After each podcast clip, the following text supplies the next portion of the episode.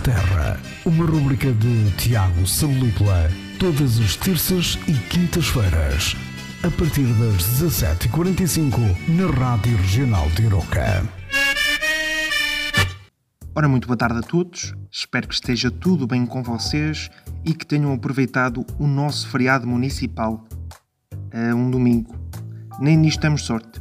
Bom, para começar, é importante realçar que neste momento a 4 de maio de 2021 e faltando 3 jornadas para o campeonato acabar, o Futebol Clube de Roca está em posição de uma possível subida de divisão. Quando iniciei esta rúbrica, a possibilidade de subir à Primeira Liga era apenas uma espécie de sonho que até podia ser realizado se tudo corresse bem. Atualmente, um mês e pouco depois, parece ser uma possível realidade.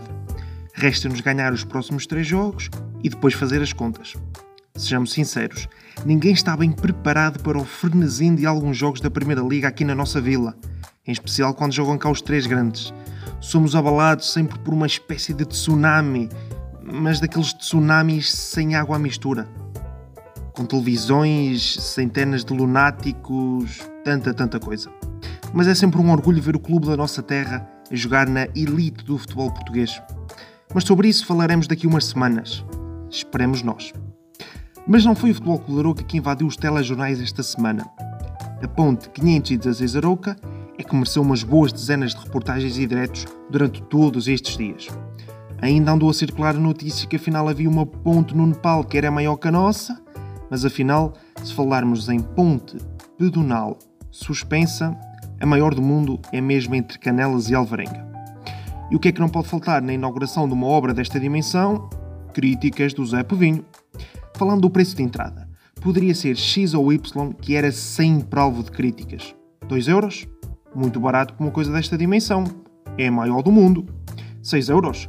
É um preço muito estranho. 12 euros? É um preço muito caro. Fiquei lá com a ponto que eu não metei os pés. Como se isto não fosse uma coisa única no mundo, com altos custos de manutenção e construção, e não proporcionasse uma experiência única a quem lá passa. Enfim. Depois, ainda temos os que criticam este monstro porque estraga a paisagem toda. Depois, temos os lunáticos anti-turismo, como se isto não fosse uma das principais receitas do nosso município. Basta lá perceber. Resumindo, o povo português não consegue viver sem uma coisa chamada criticar. Situação pandémica em Arouca podia estar pior, conseguimos manter a faixa dos 7, 8 casos ativos, mas esta semana voltaram a lembrar-se que o município oculta e esconde casos. Meu Deus, estão mais de 50 casos e só admitem 8. Eu tenho fontes que estão 60 casos. Mas isto não é uma história nova. Portem-se bem, visitem a 516 Arouca e sejam felizes. Adeus! Na minha linda terra, uma rubrica de Tiago Salupla. Todas as terças e quintas-feiras. A partir das 17h45 na Rádio Regional de Iroca.